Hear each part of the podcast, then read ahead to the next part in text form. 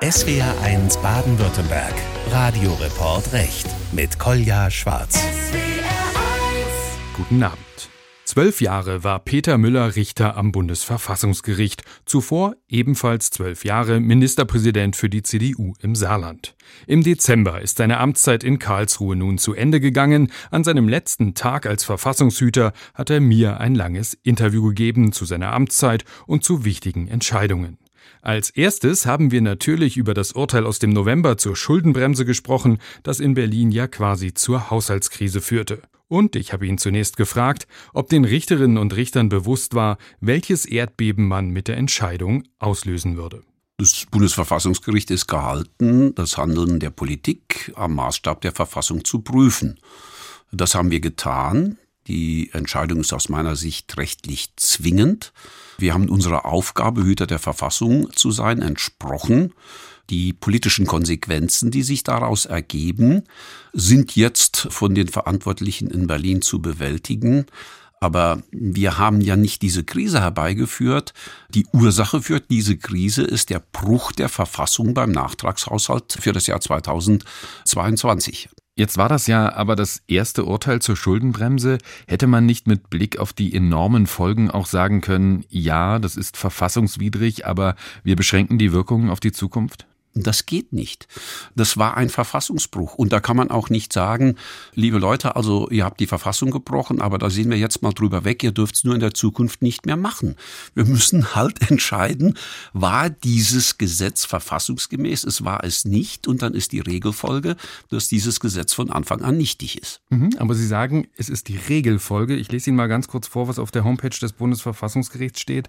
Da steht, in bestimmten Fällen erklärt das Bundesverfassungsgericht eine Rechts Rechtsnorm lediglich für unvereinbar mit dem Grundgesetz und legt fest, ab wann sie nicht mehr angewendet werden darf. Dies geschieht unter anderem, wenn die Nachteile des sofortigen Außerkrafttretens der Rechtsnorm größer sind als die Nachteile einer übergangsweisen Weitergeltung. Ja. Und dann steht da noch, letzteres ist häufig bei Steuergesetzen der Fall, weil die Rechtsgrundlage für die Steuererhebung sonst ganz oder teilweise wegfiele. Ja. Also da sagt man ja gerade, weil sonst Steuereinnahmen wegblieben, lassen wir das noch gelten oder jedenfalls machen wir, sagen wir, nur für die Zukunft gilt das anders. Hier, wo es um 60 Milliarden Euro ging, immerhin, haben Sie keine Möglichkeit gefunden. Nein, ich glaube, der entscheidende Punkt ist, dass wir uns mit der Frage beschäftigen, führt die Nichtigerklärung des Gesetzes dazu, dazu, dass ein Zustand eintritt, der noch weiter von der Verfassung entfernt ist als der Zustand, der eintritt, wenn die Nichtigkeit einer gesetzlichen Regelung festgestellt wird. Das kann ja durchaus sein. Das war aber hier nicht der Fall. Im Gegenteil, das war eine Entscheidung, die den verfassungsgemäßen Zustand wieder herbeigeführt hat. Da ist die Rechtsprechung zur Unvereinbarkeit, um die geht es ja, nicht anwendbar. Sie sagen, Sie konnten gar nicht anders urteilen. Jetzt entsteht ja so ein bisschen dadurch der Eindruck, die Politik ist mal wieder zu doof in Berlin. Der Bundesrechnungshof hatte ja sowieso auch schon gewarnt und es war irgendwie ganz klar, dass das alles so nicht ging, denn es steht ja schließlich so im Grundgesetz. Jetzt ist es ja aber auch nicht so, dass so eine Klage bei Ihnen eingeht, Sie kurz ins Grundgesetz schauen und am nächsten Tag sagen, das geht alles so nicht, sondern das dauert ja alles seine Zeit und Sie beugen sich da ordentlich drüber. Ja, deshalb glaube ich auch, dass diese immer wieder gehört gehörte These, wenn wir eine gesetzliche Regelung beanstanden, das sei eine Ohrfeige für die Politik, die ist falsch. Wir haben Zeit. Wir haben Zeit, sehr grundsätzlich zu fragen, ist eine Regelung noch im Rahmen der Verfassung oder ist sie es nicht? Diese Zeit hat die Politik nicht. Politik muss sehr schnell über Dinge entscheiden und kann eben nicht so intensiv prüfen, wie wir es tun. Politik ist struktureller Zwang zur Oberflächlichkeit.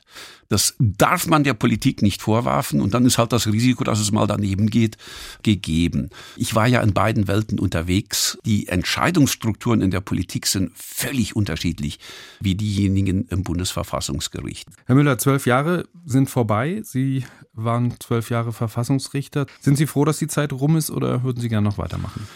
Das ist wie alles, das ist ambivalent. Also es ist eine ganz, ganz spannende, interessante Aufgabe.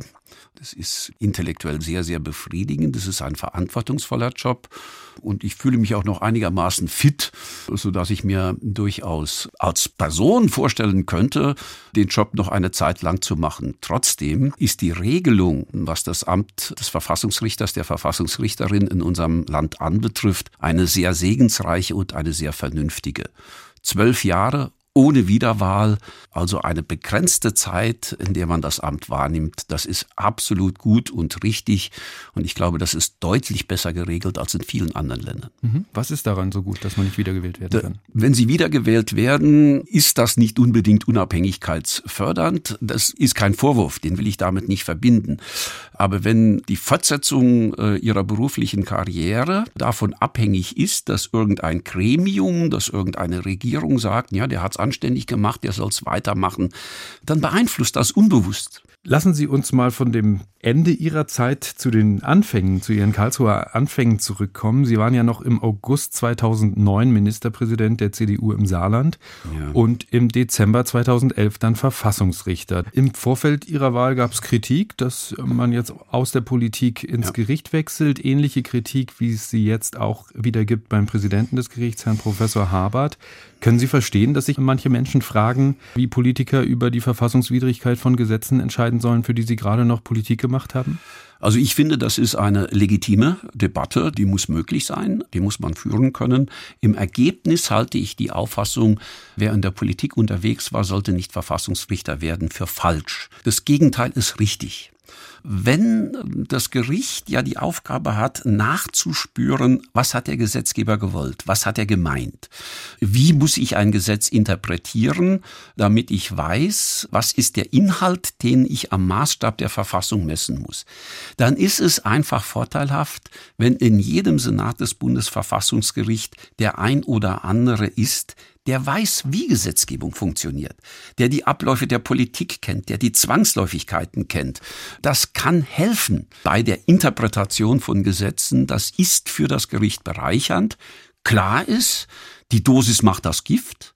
Das dürfen immer nur Einzelne sein. Mhm. 2011 sind Sie ans Gericht gekommen. 2014 haben Sie dann das äh, Thema, das Gebiet Wahlen und Parteienrecht bekommen, waren da also als Berichterstatter für die Verfahren zuständig. War das NPD-Verbotsverfahren, das Urteil 2017 dazu das größte und wichtigste Urteil Ihrer Laufbahn? Naja, das ist immer schwierig zu sagen, was war das größte und wichtigste Urteil, aber es war sicherlich eines der bedeutendsten, die ich als Berichterstatter verantworten durfte. Wir haben in dem Urteil den Begriff der freiheitlich-demokratischen Grundordnung ja noch einmal grundsätzlich reflektiert. Wir haben die Frage des darauf Ausgehens noch einmal grundsätzlich reflektiert. Wir haben noch einmal sehr deutlich darauf hingewiesen, dass das Parteiverbot das schärfste, aber auch ein sehr zweischneidiges Schwert der wehrhaften Demokratie ist. Warum zweischneidig? Ja, eigentlich ist ja ein Parteiverbot der Versuch, die Freiheit dadurch zu beschützen, dass man Freiheit beschränkt. Mhm. Das ist ja ein gewisser Widerspruch in sich. Das Parteiverbot darf nicht benutzt werden, um unliebsame politische Konkurrenz auszuschalten. Und die Idee des Grundgesetzes ist ja eigentlich die Idee, dass Demokratie verteidigt wird in der offenen geistigen Auseinandersetzung. Das Grundgesetz setzt auf die Kraft des Arguments und nicht auf Verbote. Das Grundgesetz setzt darauf, dass Demokraten die Demokratie offensiv verteidigen und auf diesem Weg sichergestellt wird, dass Radikale keine Chance haben. Mhm. Und da ist das Parteiverbot ja eigentlich ein Instrument, das erst greift zu einem Zeitpunkt, zu dem die Demokratie ein Stück weit versagt hat. Sie haben dann auch gesagt, die NPD ist verfassungsfeindlich, aber ja. das beantragte Parteienverbot haben Sie abgelehnt, eben mit der Begründung, die Partei ist zu bedeutungslos, ja. um die Demokratie zu gefährden. Also anders gesagt, die können ihre verfassungsfeindlichen Ziele sowieso nicht durchsetzen. Wie kam es dazu? Ja, wir haben uns das genau angeguckt. Es gab damals die Diskussion um die sogenannten national befreiten Zonen, also dass es Bereiche gäbe, in denen die Leute gehindert wären, ihre politische Willensbildung zu vollziehen, weil sie von der NPD unter Druck gesetzt werden. Wir haben uns die Verfassungsschutzberichte aus den einzelnen Bundesländern angeschaut. Wir haben uns einzelne äh, Situationen auch in einzelnen Orten angeschaut und sind zu dem Ergebnis gekommen, die NPD ist nirgendwo in den Parlamenten mehrheitsfähig, in den Gemeinderäten mehrheitsfähig. Es ist überall nur eine Splittergruppe, auf Landes- und auf Bundesebene sowieso nicht. Die Mitgliederzahlen sind rückläufig. Die Wirksamkeit in der Öffentlichkeit ist minimal. Der demokratische Diskurs wird dadurch nicht in relevantem Umfang gehindert. Und auch die Entwicklungsperspektive ist nicht gut. Und dann gibt es keinen Grund, eine solche Partei zu verbieten. Die hat nicht das Potenzial, die freiheitlich-demokratische Grundordnung ernsthaft zu bedrohen. Und das ist eine Voraussetzung für ein Parteiverbot. Das war in dem Fall nicht gegeben. Mhm. Herr Müller, wann ist der richtige Zeitpunkt, eine Partei zu verbieten? Also anders gefragt, Sie haben gesagt, die NPD war zu bedeutungslos. So ja. äh, gibt es auch einen Zeitpunkt, wo eine verfassungsfeindliche Partei vielleicht so stark ist, dass man sie politisch oder auch juristisch oder vielleicht auch rein faktisch gar nicht mehr verbieten kann? Also wann ist der richtige Zeitpunkt, ist eine politische Frage. Ja. Über, über Parteiverbote können wir ja nur entscheiden auf der Grundlage eines Antrages, den die Bundesregierung, der Bundestag oder der Bundesrat stellen muss und die müssen das politisch wägen. Ich muss nach wie vor sagen, das ist auch meine feste Überzeugung, eigentlich muss das primäre Bestreben sein, dafür Sorge zu tragen, dass erst gar nicht eine Situation entsteht, in der die Demokratie sich nur noch dadurch helfen kann, dass sie einen Antrag auf das Verbot einer Partei stellt. Mhm. Gefordert ist das Engagement der Demokraten. In Deutschland ist schon einmal eine Demokratie zugrunde gegangen, weil zu wenige bereit waren, sich in ihren Dienst zu stellen, weil zu viele geschwiegen und weggeschaut haben. Und an dieser Herausforderung hat sich nichts geändert. Und das, glaube ich, ist auch die Philosophie des Grundgesetzes. Das Grundgesetz will engagierte Demokraten. Wenn es gar nicht mehr anders geht, gibt es die Möglichkeit des Parteiverbots, gibt es die Möglichkeit Vereine zu verbieten, ist nochmal was anderes, gibt es die Verwirkung der Grundrechte. Aber das Primäre ist, dass Demokraten sich für die Demokratie engagieren, die geistige Auseinandersetzung suchen und auf diesem Feld Radikale schlagen. Mhm, Habe ich verstanden. Aber wenn das eben nicht gelingt, gibt es dann wirklich noch die Möglichkeit des Parteiverbots? Wenn wir uns die Geschichte anschauen, äh, Hitler hätte man sicherlich nicht mehr verbieten können, als er dann an der Macht war. Es gibt sicherlich einen Punkt, an dem das kippt. Klar, spätestens mit der Anführungszeichen Machtergreifung kriegen sie das nicht mehr umgedreht. Und das ist dann eben eine Frage, die sich dann an die Antragsteller in einem solchen Verfahren richtet. Wann ist der richtige Zeitpunkt erreicht, an dem man sagt, jetzt müssen wir das Instrument des Verbotes einsetzen? So ein Verbot ist zweischneidig. Sie schaffen Märtyrer. Der Ungeist in den Köpfen wird durch ein Parteiverbot nicht beseitigt. Das spukt weiter in den Köpfen und deshalb. Aber auch da nochmal die Frage, wenn man eine Partei verbietet, die zwei, drei Prozent hat, ja, mhm. Äh, dann hat man eben diese zwei, drei Prozent, die das weiter in den Köpfen ja. haben. Wenn man eine Partei verbietet, die 30 Prozent haben, dann sagen die ja, ihr räumt uns hier als Konkurrenz ja. aus dem Weg. Dann haben wir doch ein ganz ja. anderes, äh, ganz andere Bewegung auf der Straße. Deshalb wundert es mich ja nicht, dass wirklich auch sehr renommierte deutsche Staatsrechtlehrer sagen, das Parteiverbot ist eigentlich ein Instrument, das uns am Ende politisch nicht weiterbringt. Herr Müller, angenommen, die Bundesregierung kommt nächstes Jahr zu Ihnen, sagt Herr Müller, Sie haben ja jetzt Zeit und Experte sind Sie auch noch auf dem Gebiet, wir wollen die AfD verbieten. Eine Partei, die in mehreren Bundesländern als gesichert rechtsextrem eingestuft wird vom Verfassungsschutz und die jetzt auch keineswegs bedeutungslos ist. Was sagen Sie?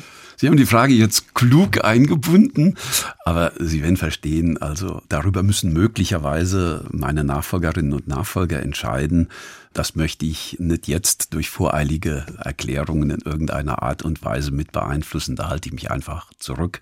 Da bitte ich um Verständnis. Mhm. Herr Müller, unsere Interviewzeit ist fast rum, aber lassen Sie uns zum Schluss noch teilhaben an Ihren Plänen. Was machen Sie denn jetzt nach Ihrer Zeit hier in Karlsruhe? Also es gibt einige Anfragen aus unterschiedlichen Bereichen, aus dem NGO-Bereich, aus der Publizistik, aus der Juristerei, aus dem, aus dem juristischen Bereich.